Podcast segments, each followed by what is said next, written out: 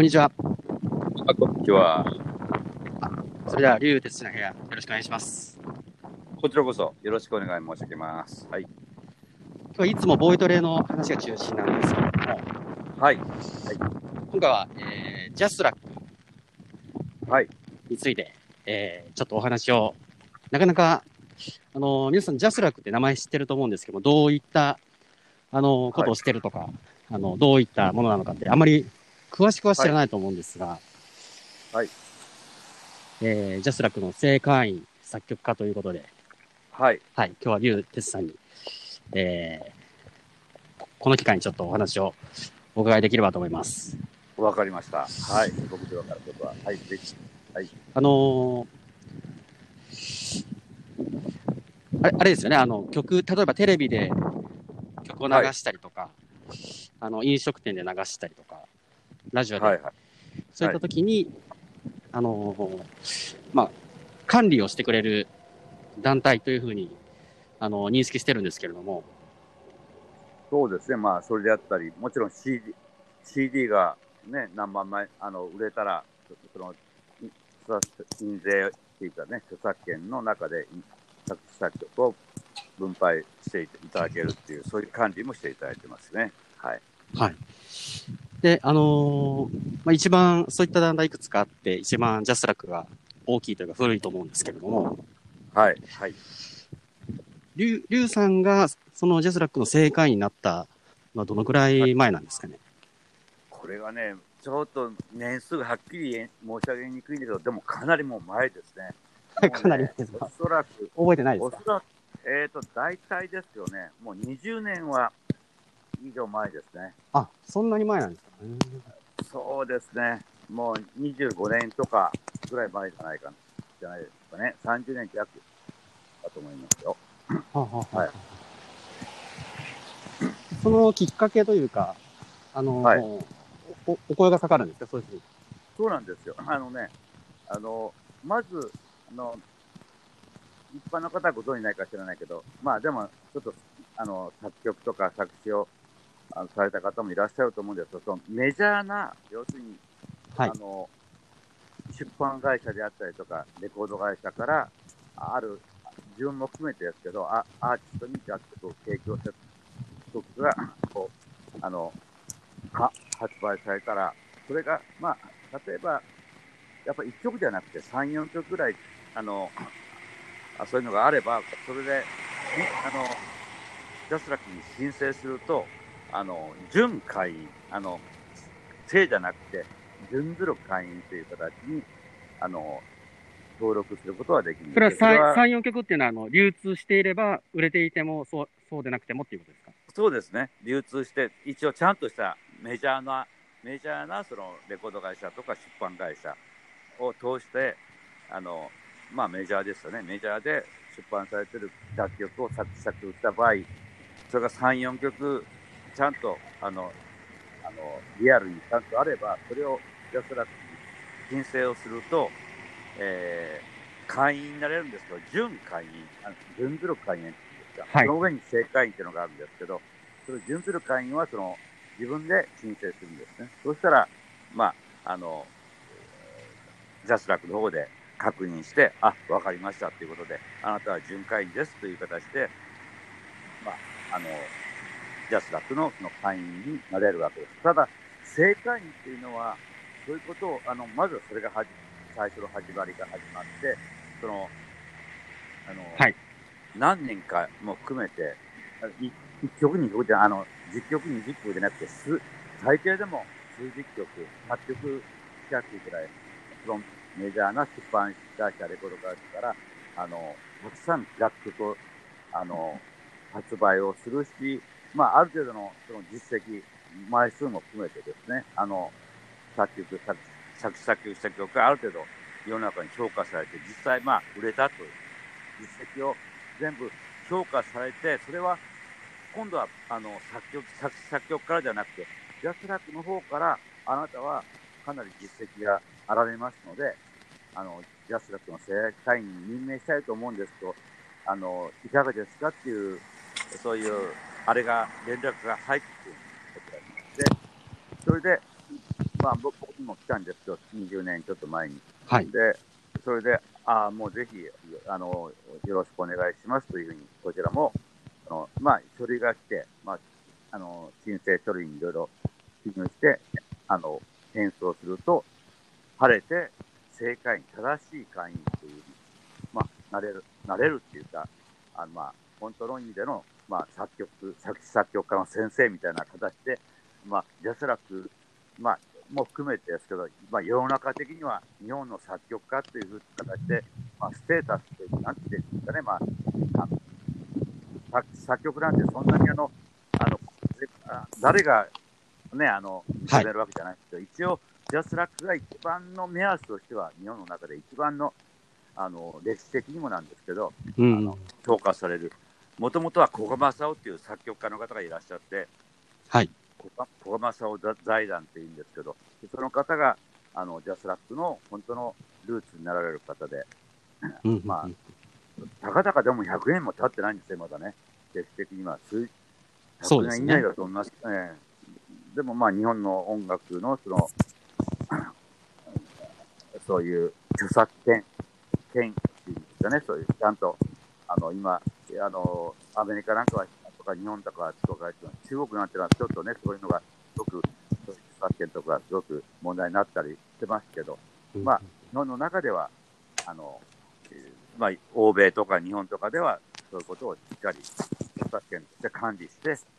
作作曲家をまず守りましょうという、作品を守る、まあ、作家も含めて、そういっ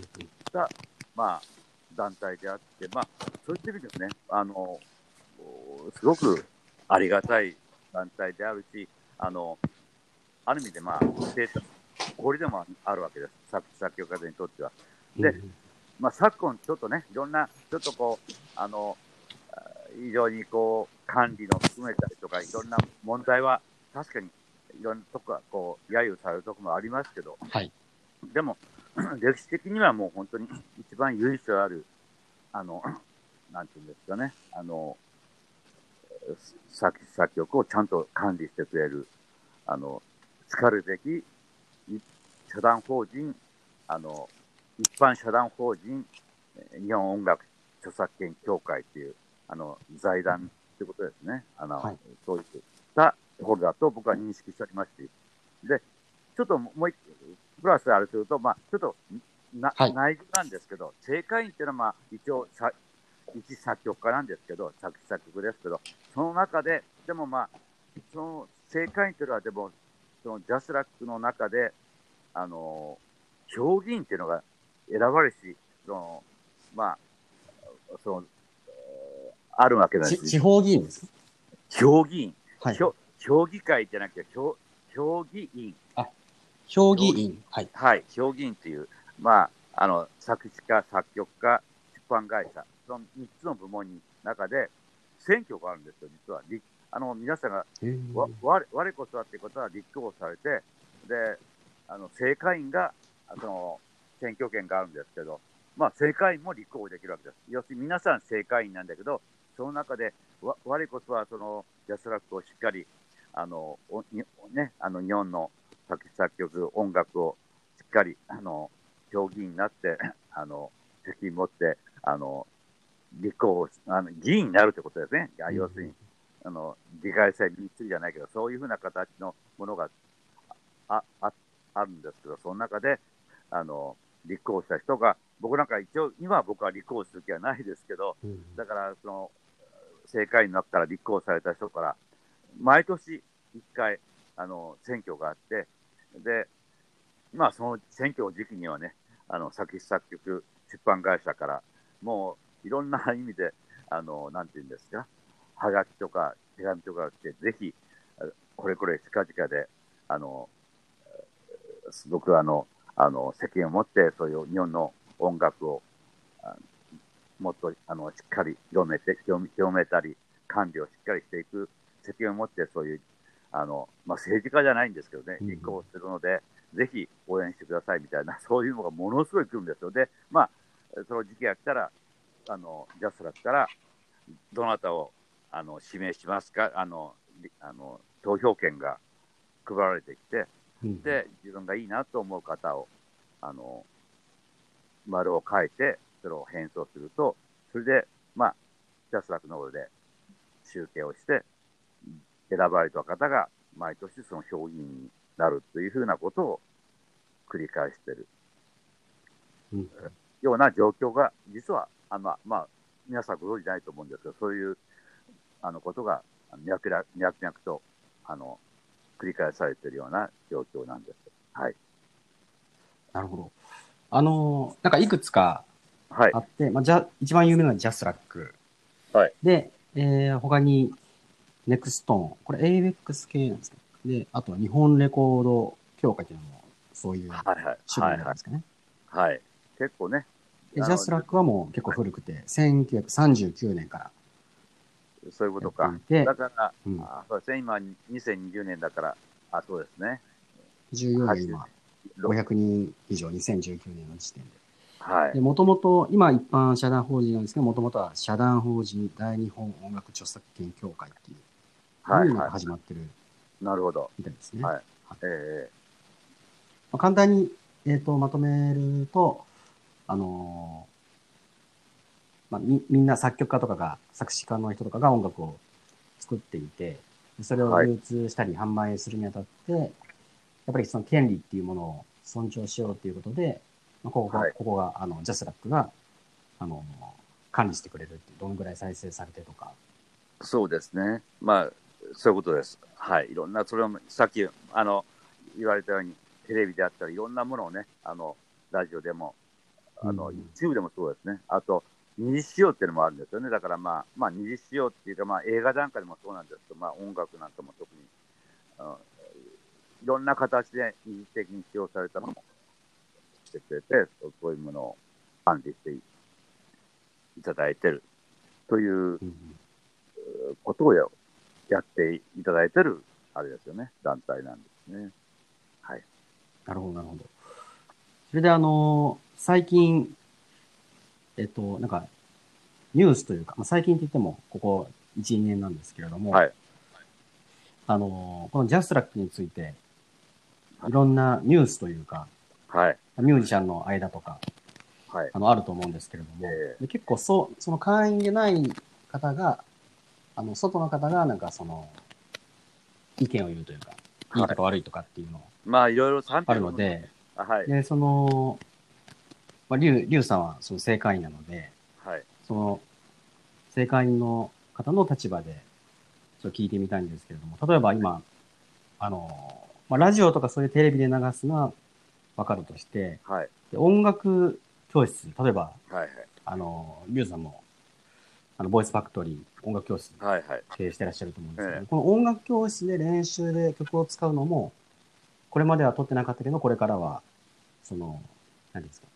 一定の料金を払ってまあ、そういう欲しいみたい、なうんっていうまあね。ので賛否両論。はい。はい。これは硫酸的にはどう思いますか？難しい、あの、時代なんですよね。ね。もう、あの、なんていうんですかね。で、今のところまだね、あの、ヤマハとか河合とか、あの、ちょっとメジャーな全国展開してる音楽教室にターゲットを、それで訴訟とかやってるみたいですけど、うーん、あ、そうなんですか、ええ、そうです。今のところ僕はそういうふうに判断してます。で、そうではないところってのはもう100点はものすごい数ですからね、音楽教室なんて言ったら、個人の。その、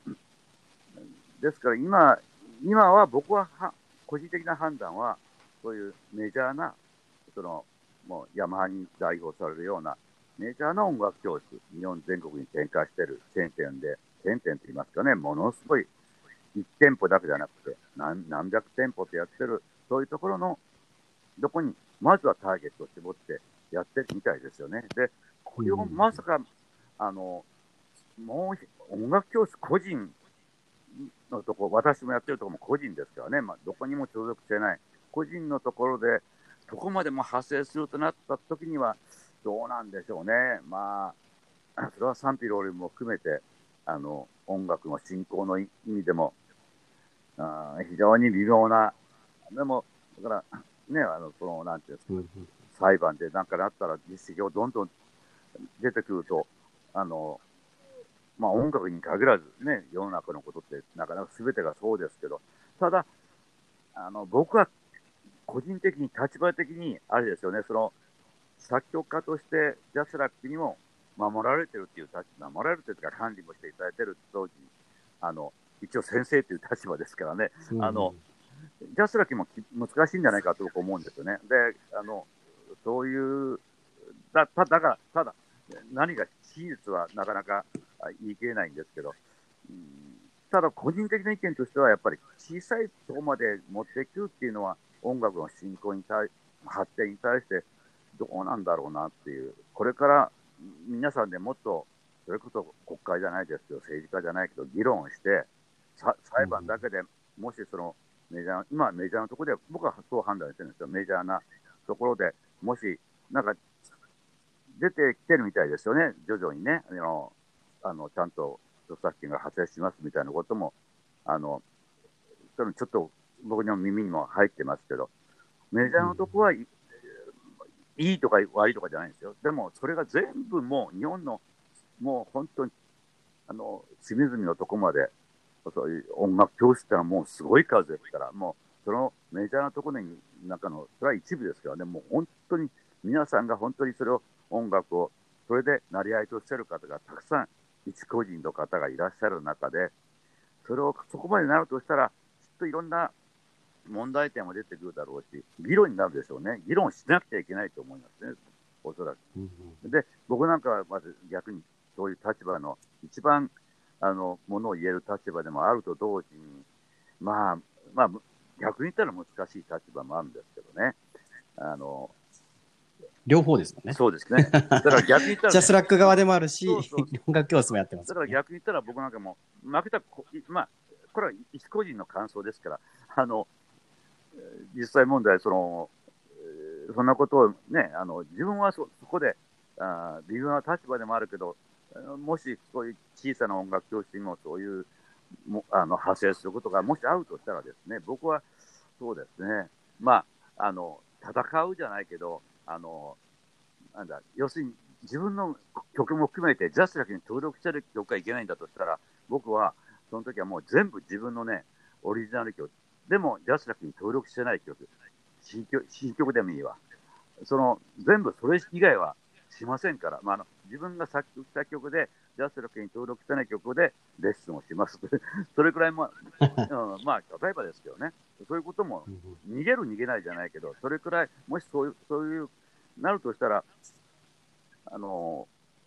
だから今ここで結論ってじゃないけど、そういう選択肢も含めて、あの、うん、そういうことも取らざるあの、得なくなると同時に、えー、すごくね、大事な問題だと思いますね。この著作権をどこまで、あの、管理っていうか、うん、ね。多分一般の方の認識だと、その、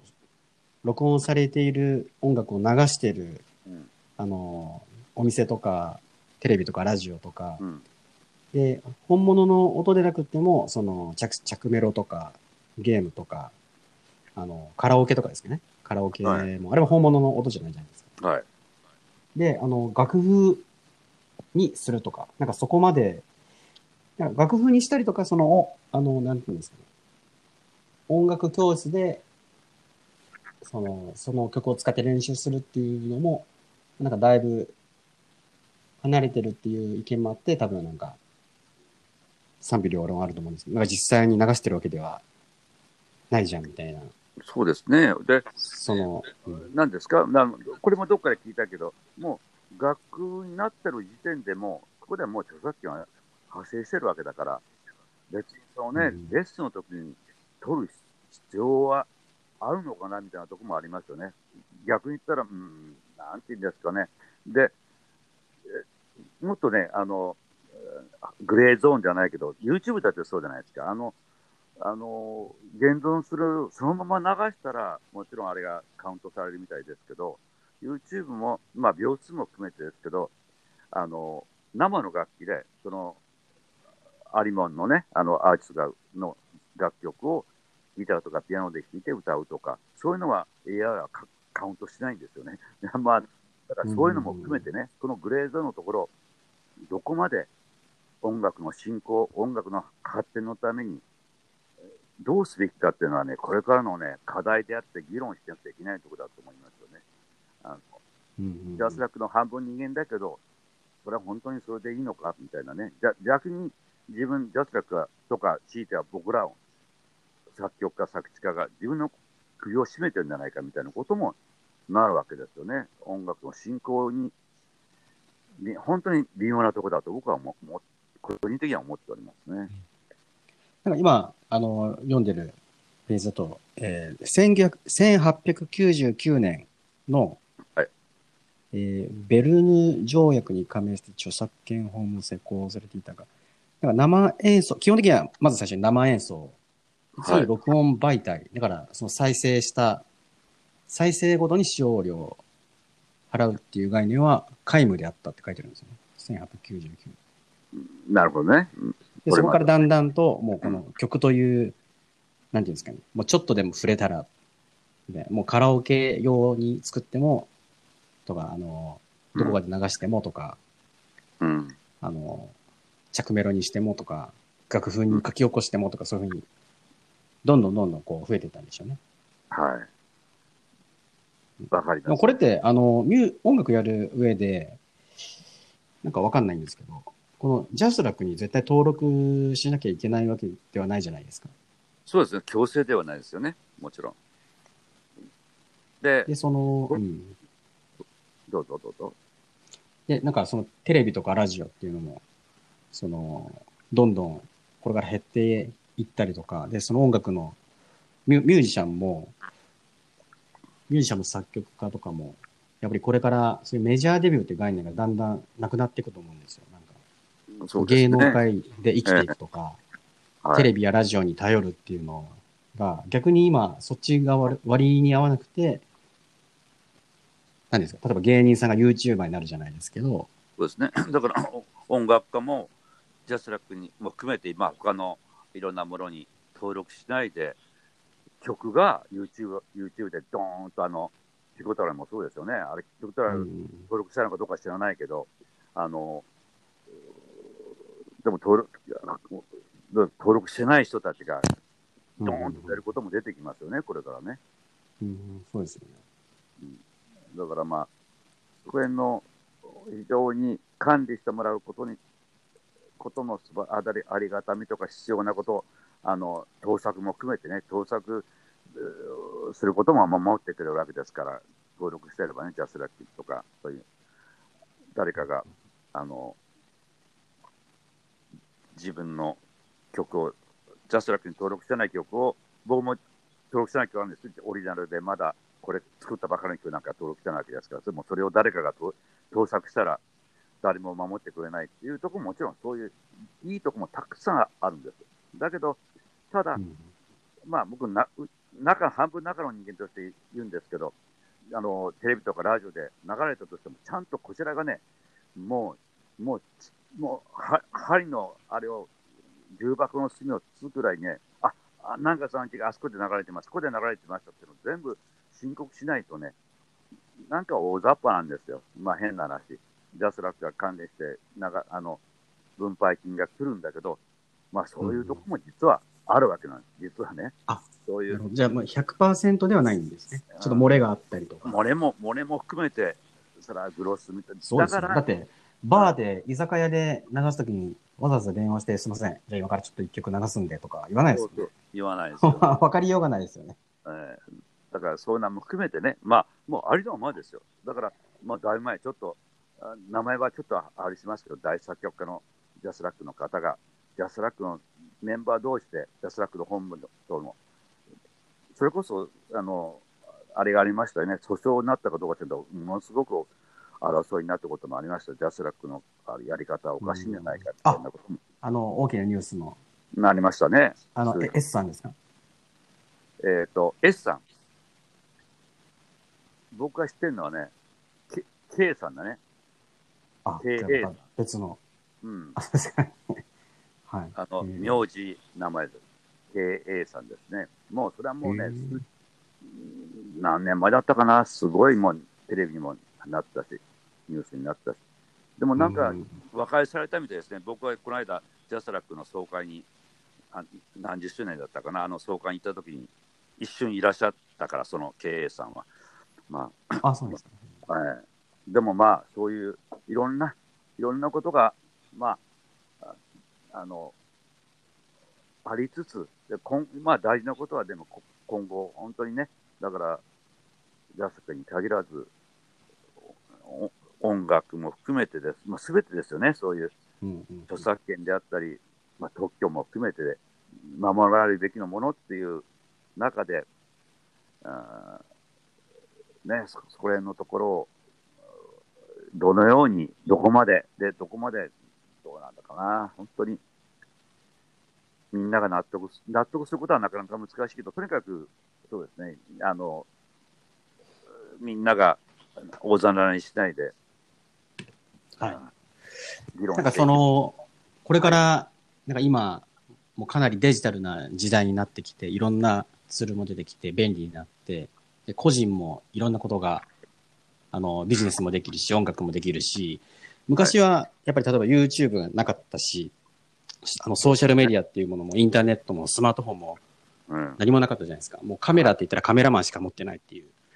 感じだったと思うんですけど。だからやっぱりそういったあの、華やかな、なんていうんですかね、まあアートとか音楽とか何かするってなったら、例えば芝居するんだったら芸能界に絶対に行かなきゃいけないっていう、そこしか道がなかったじゃないですか。オーディションを受けて、あの、俳優になるとか、ね、芸能人、はい、もうテレビとラジオしかないじゃないですか。ミュージシャンだったらメジャーデビューを目指すっていう、これしか、あの、ゴールがなかったと思うんですよ。レコード会社と契約してとか、テレビ局に出てとか、はい、そこしか表現の場がなかったと思うんですけど、はい、だからやっぱり、その音楽の稼ぎ方っていうのも、やっぱ個人で、なんていうんですか、CD も作れないし、録音もできない時代だったし、はい、その流通も販売も PR もできなかったと思うんですよね。そうですね。だからそういった時代だから、まあ、僕はなんかすごく成り立ってたと思うんですけど、はい、その実際にジャスラックの正解のリュウさんから見て、はい、もう今もうこれから若い人たちがどんどんテレビは見なくなるどころか所有しなくなっていって、はい。で、しかも自分で例えば曲を作って自分で録音もできるじゃないですか。スタジオもレンタル安くして、はい、で家でも曲を作れるし、そうですね。メジャーデビューしてどこかに何かやってもらうよりも、もう YouTube とかで、はい、ソーシャルメディアとかでなんかマーケティングして、人気を出て、多分楽曲を販売するっていう概念も多分なくなると思うんですよ。なんか、そこでファンをつけて、うん、なんかその、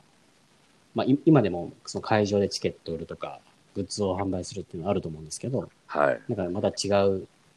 ビジネスとつなげるとか、いろんなことをしてる人が今世界中にたくさんいるじゃないですか。はい、これまではもうその、登竜門突破しないと、芸能界に行かないとみたいな、レコード会社に気に入られないと、はい、あの、ビジネスできないっていう。ミュージシャンも俳優も芸人。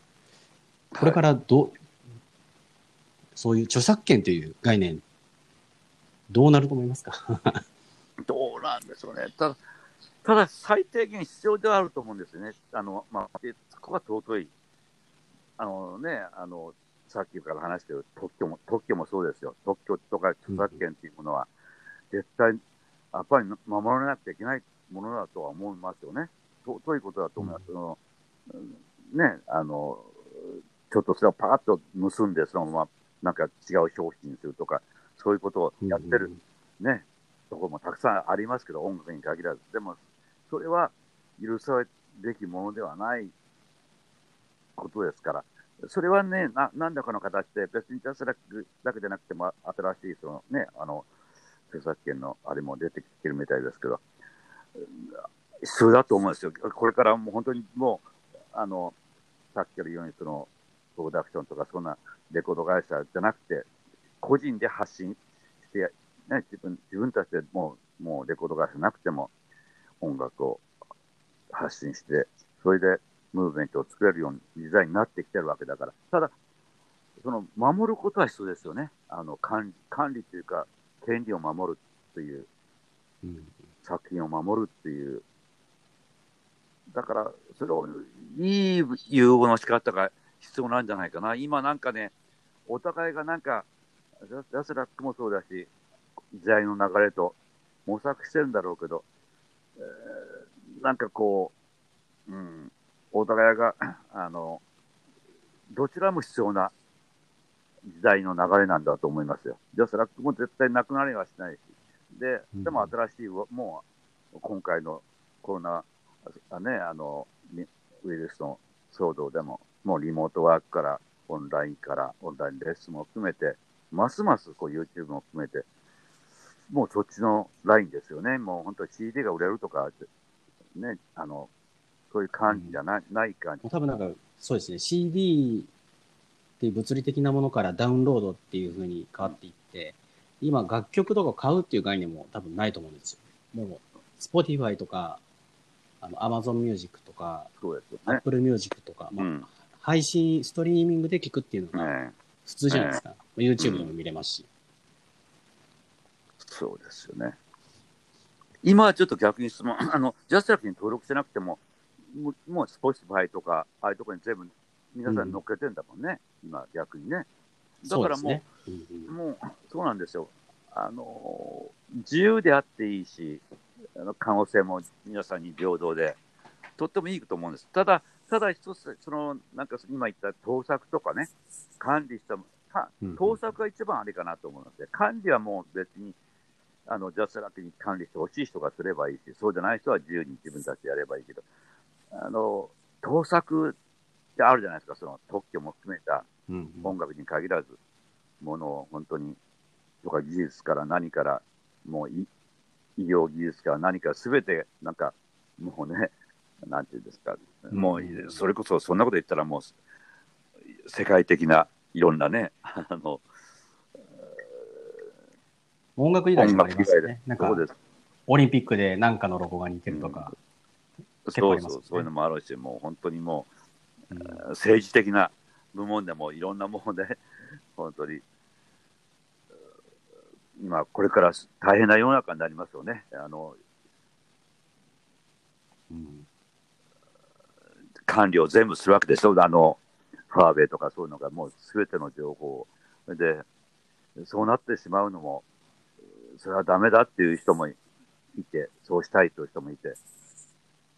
僕ら一市民はそ、そこまで管理されるのは困困りますよね、やっぱりね。うん、そうですね。あの、逆に、その、今、あの、最近、僕が気になる、あの、モデルがあって、それをちょっと意見を聞いてみたいんですけども、はい、今、あの、著作権とかっていう、はい、あの、ことについて、ちょっと、あの、テーマだったんですけれども、はい、今、あの、このデジタルの時代だと著作権フリーっていう風な言葉で、はい、なんか見方がちょっと変わってきてるんですよ。で例えば YouTuber の人とかいるじゃないですか。はい、動画クリエイターの人とかで、で、その、まあ、ポッドキャストの後ろの音楽でもいいんですけど、その流す曲がなくて困ってるっていう問題があるんですね。やっぱりその、ジャスラックにとかなんかそういったところの著作権があるから使えない。えー、で、今 YouTube とかでも誰かの曲使ったりしたらすぐバレちゃうじゃないですか。はい、人工知能とかで。はい、だからそのコンテンツを作るときに、その著作権フリーが、の音楽が必要ということで、はい、ミュージシャンがその著作権フリーの方に登録してるっていう人が結構いるんですよ。海外で。ああ、面白いね。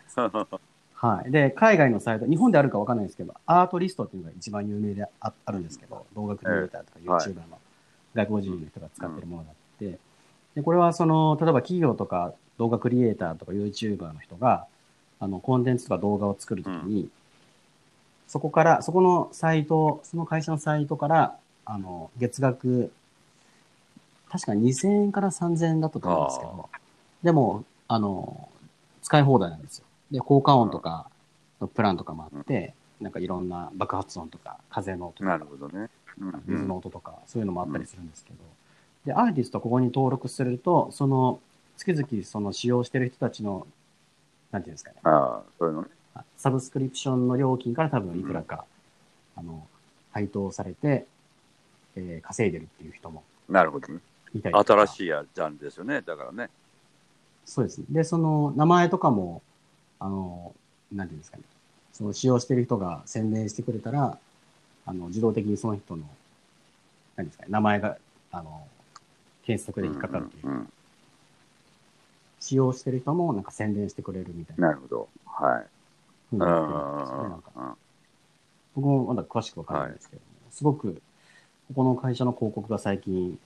目につくので。なるほどね。でもそう、そんな、まあ、ひ必要に迫られて。ただ、昔はちょっと違うんだけど、あの、い今の方がね、うんうんうん広がりがあるけど、昔はよくあの、スーパーなんかで、あの、独自のジャスだけに登録されてない、あ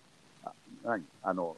もう本当にオリジナルで、なんかチープな音楽をね、もう、あの、買い取りみたいな感じで、それを流したりしたらよくありましたよ。だから、スーパ昔のね、スーパーとかいろんなとこでね、うん、昔はそういう時代あったですよ。もう4、50、40年ぐらい前にね、その、でも、あの、優先あ、専用で作るんじゃなくって、もうその、とりあえず何か曲を流すたびに、もう本当にチープな音でね、それも、もう本当にバックグラウンドミュージックみたいな適当な、適当な、もう、あ芸術性は全くないような音楽をね、うん。はいそういうのを、あの、えーそういう優先とか弾くんじゃなくてね、あの、うんうん優先と月額いくら取れるじゃないですか。そうじゃなくても、もうテープでもう何度も何度もずーっと一日中流してるみたいな、えーそういうことも昔から抜け店やってるお店とかはあったりしましたよ。でも、今、でも今逆にね、そうじゃ、あの、違った意味で今のお話聞くと、じゃ、要するに著著作権にフリーなものがやっぱり必要なんです。必要っていうかね、よくわかります。うんでもなんかちょっと話戻っちゃうんですけど、さっきリュウさんがおっしゃおっしゃってた、あの、申告しないと、せあの、なんていうんですかね、そのお金を取ってくれないっていうのも、確かにその、例えば広告とかも、マーケティングの広告とかもはい一緒で、はいテレビの視聴率とかもそうだと思うんですけど、その、やっぱデジタルになった強みって、やっぱ数字が正確にわかるっていうはころじゃないですか。そのテレビでどのくらい流してる、テレビ局がなんか申告してくれたらいいんですけど、ラジオで流してるとか。でも、やっぱお店とか、もう新聞なんで紙になったらもう絶対にわかんないじゃないですか。お店はなんか有線から、有線じゃないわ、あの、 JASRAC から、 JASRAC から、こう、ライブハウスから取ってるじゃないですか。でもそれって、全部は把握できないわけじゃないですか。あのもう今日、ね。今日誰の、誰の曲をなんとかなんか全部申告してないと思うんですよ。だから、もう、うんもう適当になんかこう、これくらいだろうみたいな感じ。だからほとんどだから、プール、もう、どこものお金かわかんないみたいなお金がたくさんあると思うんです、ジャスラックの中にね。それもあってもしょうがないですよね。でもそういうふうなシステムにななっそうですよね。そういう時代だと思いますよ。だからまあ賛否いろいろあって、まあ、だから立場的にも難しいんですよね。どだから、ジャスラックはダメだとか言っても、自分がそうなんだから、ね。あの守られてるわけだから、そうですね。だからやっぱり去年か一昨年かわかんないですけど、その音楽教室で使用している料金も取るっていうのも、もしかしたらちょっとデジタル化とうん、そのテレビ離れと、で、そのミュージシャンの、その、何ですかね、活動の仕方というか、音楽のビジネスモデルが変わっていったのもあって、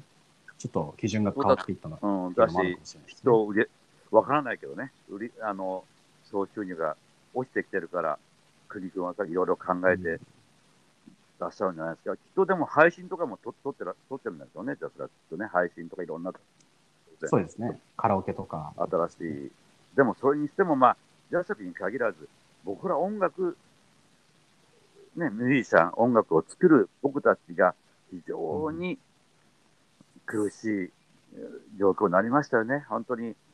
あの、その、うんどんどん、ばあの、著作権の率率っていうか、売れん、CD も売れないわ。配信じゃほとんど、昔よりもね、CD よりも全然、あの、印税率も非常に低くなってるし、になってますね。うんもう全然それは、それは JASRAC さんもそう、 JASRAC もそうだと思うんですよ。だから収入が下がってる。で、ミュージシャンもすごく下がってきてるんですよ。だから、あの、配信では、あのう、ん CD が100万枚売れたミリオンセラーみたいなことにはならないと思いますよ。あの、パーセンテージ的に。おそらく。まあ、一部の人はすごい人はいるだろうけど、全体的にね、もう本当音楽で食えるみたいな感じがすごく厳しくなって、で、ここに来て、コロナの騒動で、もうますます今度はもう、表現すること自体がもう3密ダメみたいな話になってると、この音楽の文化、まあ、あお芝居も含めてね、こういう、エンターテインメントがもうと、うんうん日本は特にドイツなんかはなんかすごく守るとかなんかいろいろ公言してますよね、欧米の方はね。あと、たあの大切な文化だから、そのエンターテインメント、お芝居、音楽とか、そういうものはちゃんと守られるべきだからみたいな保証もしてるみたいですけど、今、いまだにライブハウスは一番最後の、あの、なんでしたっけ、ホストとキャバ、そういうナイトクラブみたいなとこと、同じとこに追いやられてますよね、ライブハウス。はいああ、あ、じゃあ、ライブハウスもダメライブハウスですっていうか、まあ、えーまあそういうコンサートも厳しいでしょ、大きなコンサートを、ビッグアーティストもできないですよね。なんか、会場の1万人の,、の5000人、半分以上入れちゃいけないみたいな、今のところね、そういう話になってますもんね。だから、ますます音楽、これから厳しいですよね。でも YouTube とかそっちの方は可能性はもう、でもグローバル化して、可能性は逆に違ってみてすごくね。そうですね。可能性はありますけど、逆に誰でも参入できるそうですね。だかっていうところがら厳しいっては厳しい。あの、競争が、そうですねは。うん。そう、見てる人も選択肢がありますよね。それはそれはそれでね、うん、無限にあるんで。いいわけですよね。テレビだともう何チャンネルとかしかない。もう、あれなんでしょうね。まあ時代が変わっていくんでしょうね。テレビとか、今までの資本主義のあり方がちょっと、こ今まで通りにはいかなくなりそうですね。なんか、あるミュージシャンの方が言ってたんですけど、その、そういう印税はカラオケが一番大きい。まあ、あの、それは実際はどうなんまですか、あ、でも、実際は一番売れた時に、100万枚とか売れたらすごいんですよ。1ミリオンセラーとか。ただ、カラオケの場合は、すごいっていうかね、ずーっと、毎年、まあ、年に4回ぐらい、 JASRAC から4期に起きてくるんですけど、延々、ずーっと来るわけです。二次使用、要するに二次使用っていう言われるもんです。うんそうですね。だから CD とか曲売れるときその発売した、そうですね基本的。にはそうですよね。カラオケって別に思い出したときにとか、だから遊びに行った時、に永遠来るんですよ。だから、大ヒット曲であったら、それがずーっと、5年も10年も、自分が生きてる20年、30年、し死後50年でしたっけね。死後50年まではずっと入ってくるわけだから、印税は。確かそうですねあ。そうなんですか。あの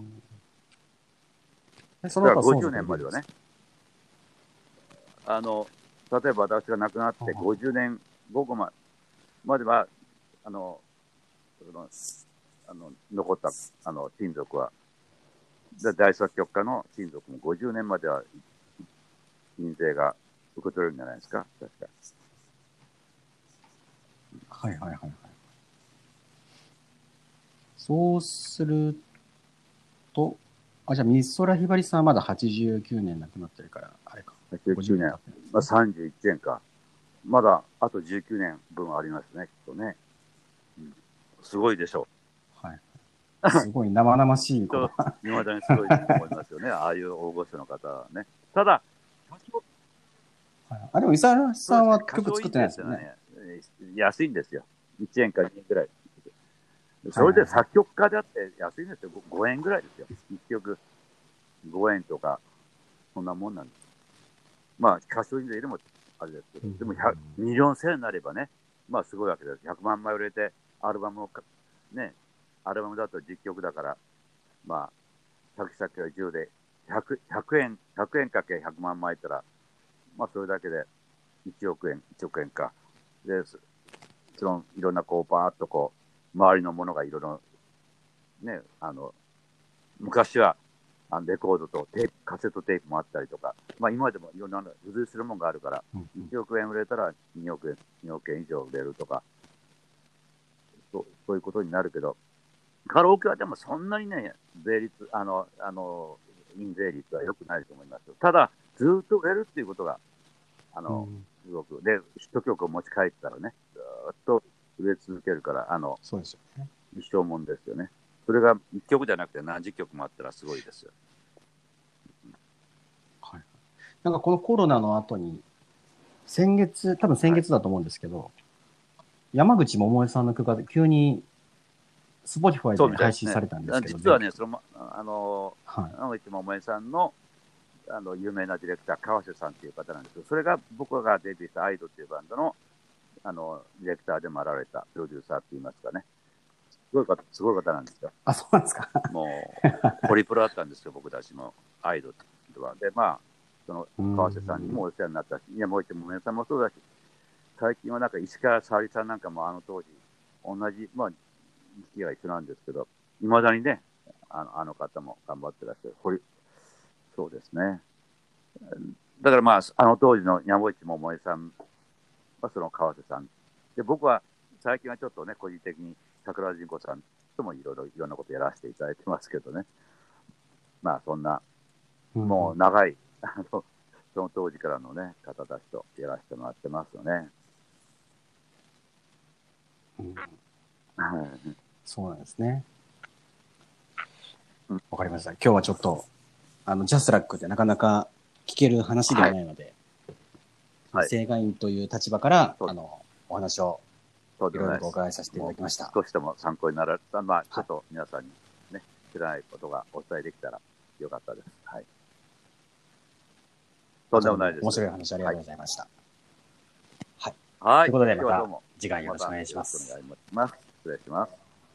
はい。ありがとうございます。失礼します。